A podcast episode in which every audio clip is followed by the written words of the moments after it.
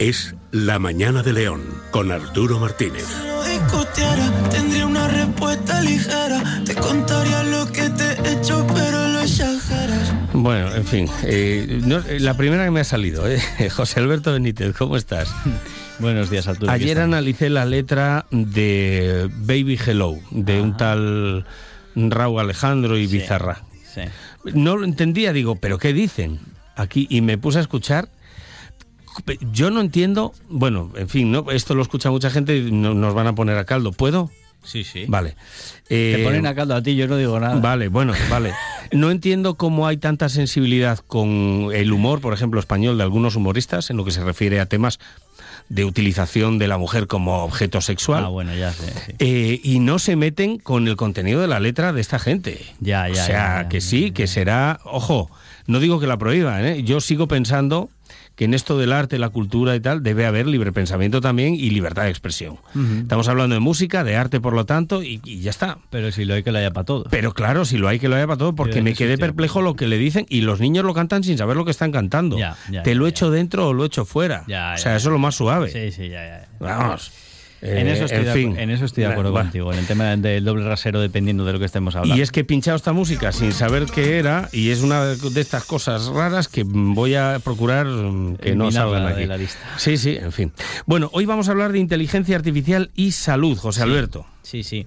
De, bueno, basándome en un artículo que leí sobre digitalización para vivir más y mejor, me gustó porque, bueno, hablan de, hubo un evento eh, estos días atrás de que organizó bueno, un medio de comunicación. El, que el evento se llama Tendencias y, iba, estaba relacionado con temas de, de, en general, la, la- la divulgación de la ciencia y, y lo que hacemos aquí cada lunes realmente, desde sí. hace ya unos cuantos años. ¿no? Entonces, hablaron sobre ciencia y hablaron eh, ciencia, tecnología, salud y, y bienestar y en concreto, eh, pues eh, estaba, por ejemplo, María Blasco, que es la directora eh, científica del Centro Nacional de Investigaciones Oncológicas, estaba Luz Casal, la cantante que pasó por un, por un proceso de, de cáncer y eso. Y entonces, pues eh, a mí todo lo que sean eventos divulgativos de ciencia y en el que inviten a expertos realmente, a científicos que hablen sobre el tema, pues siempre me gusta, porque acercar la ciencia a la sociedad, como comentábamos la semana pasada, cuando vinieron mis compañeros eh, a hablar sobre el tema del perro robótico y demás, pues a mí- Corneado, por cierto. Correcto, correcto. Menos mal que no pasó nada. que no pasó nada. Pues eh, me gusta que se, que se hable de estas cosas, se, se difunda y incluso pues se hagan ciertas reivindicaciones pues a nivel de, oye, pues si queremos avanzar como sociedad en la ciencia, pues también es verdad que necesitamos pues más financiación, más tal, porque bueno, aquí van pasando eh, muchos gobiernos, muchos ministros, muchos tal, y siempre dicen, vamos a aumentar el, eh, la financiación a temas de investigación y luego sigue Sí. igual. Entonces, Eh, vamos bueno, a, la- a- vamos a esto, nuestro bolsillo más. Es así, sale. Sí, ahí Sí. la he dejado. Entonces, se hablaron de, de cómo, en este caso, una, uno de los temas principales dentro de, de esto fue cómo la eh, tecnología está ayudando en procesos tanto de curación de enfermedades como de retraso de que aparezcan esas enfermedades, de prevención de esas enfermedades, ¿no?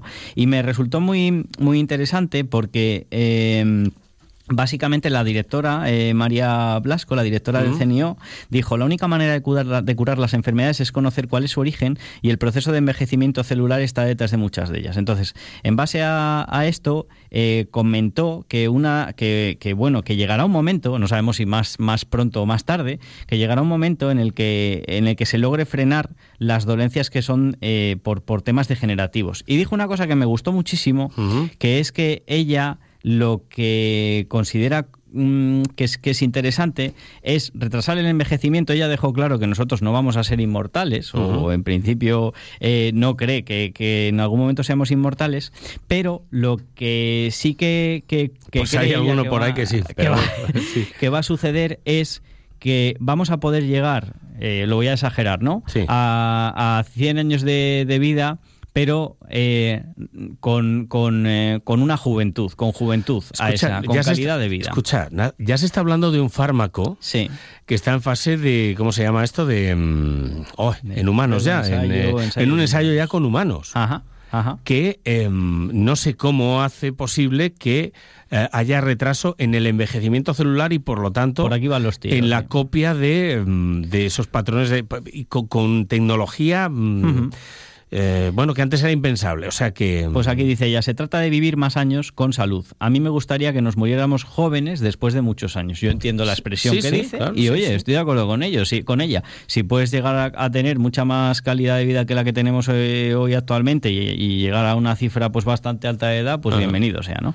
Y me está bien de que esto solo ocurriera en Transilvania, ¿sabes? O sea, ya está. Y me gustó que, que ella dijo que el uso de la inteligencia artificial y el, y el Big Data supone un paso gigante para avanzar con mayor eh, rapidez. Claro, y ella lo que dijo es, bueno, en resumen, por ejemplo, antes para hacer una serie de ensayos con, con un montón de, de proteínas y hacer pruebas entre proteínas y ciertos medicamentos y demás, que eso antes era muy complicado y ahora tú utilizas un algoritmo eh, entrenado de inteligencia artificial y para diseñar fármacos ayuda mucho a decir, mira, este, este, esta mezcla no va a funcionar, esta tampoco, esta tampoco, y eso que descartas. Y en la que dice que sí, que es donde al final quiero llegar, no es que la inteligencia artificial vaya a tener razón al 100%, sino que al final vamos a tener que seguir haciendo esos ensayos clínicos, pero ya vamos a tener una hoja de ruta distinta, con cierto criterio científico que si no existiera la, la inteligencia artificial y este tipo de algoritmos, costaría más llegar a, a hacer ese tipo de pruebas y habría que pasar por ensayos en esas en esas Es que cometemos más errores,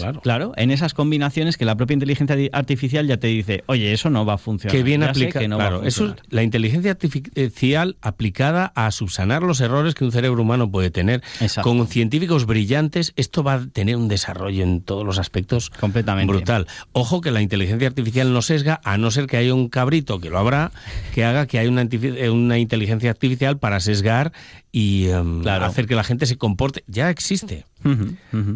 Para liderar eh, movimientos, ya existe. Sí, Porque somos sí, tan predecibles que, que se, salir- que se puede hacer. Sí, de hecho, se hace. Correcto, correcto.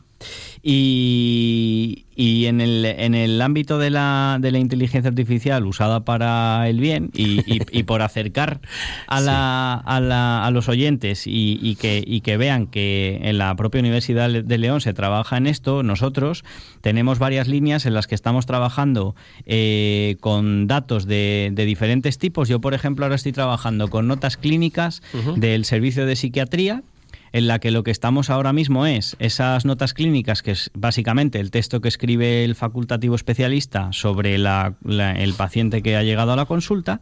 De ahí lo que estamos haciendo es eh, generar una serie de inteligencias artificiales orientadas a ese problema concreto, que lo que nos ayudan es a estructurar la información para luego crear modelos que nos ayuden a predecir, por ejemplo, me lo voy a inventar ahora, eh, pues esta persona, pues salten una, una especie de alertas y digan, esta persona tiene eh, una predisposición muy alta a que vaya a, comentar, a, a cometer un gesto autolítico o un intento de suicidio en, en un corto periodo de Joder, tiempo. macho. Entonces, este tipo de cosas se están haciendo aquí ya. Entonces, bueno, eh, simplemente yo he traído esta noticia por comentar un poco la importancia de la inteligencia artificial, en, en este caso en el ámbito de la salud, pero que se está haciendo aquí también. Aunque le esté comentando del evento este en concreto, esto en la Universidad de León se está haciendo. Y nosotros, por ejemplo, ya tenemos varios estudios científicos. Tráete un grupo de trabajo un día hacemos un especial. Pues sí, pues sí, sí, sí, lo hablaré con mis compañeros. lo Hacemos hablo un contigo especial un día, y- bien divulgativo. Hacemos Correcto. un día especial,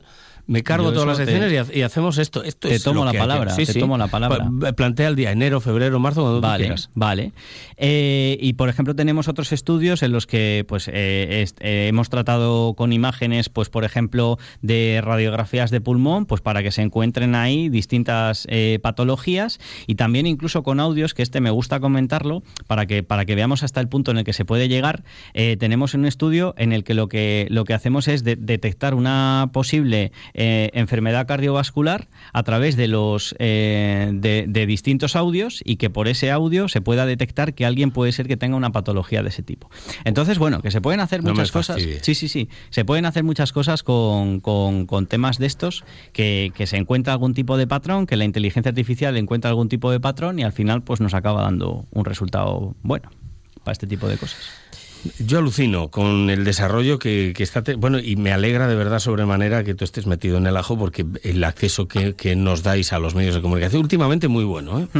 a través de convocatorias, ruedas de prensa, para acercar precisamente esto a al común de los mortales general. y que lo puedan entender, ¿no? Eso es. Y me gusta que cuando hablas de suicidio lo digas con esas palabras, aunque conozcas la terminología que se aplica ahora, porque parece que cambiar de terminología em, cambia el hecho de que se sigan produciendo día a día, no hay que tener miedo a esta cuestión, ¿no? Correcto.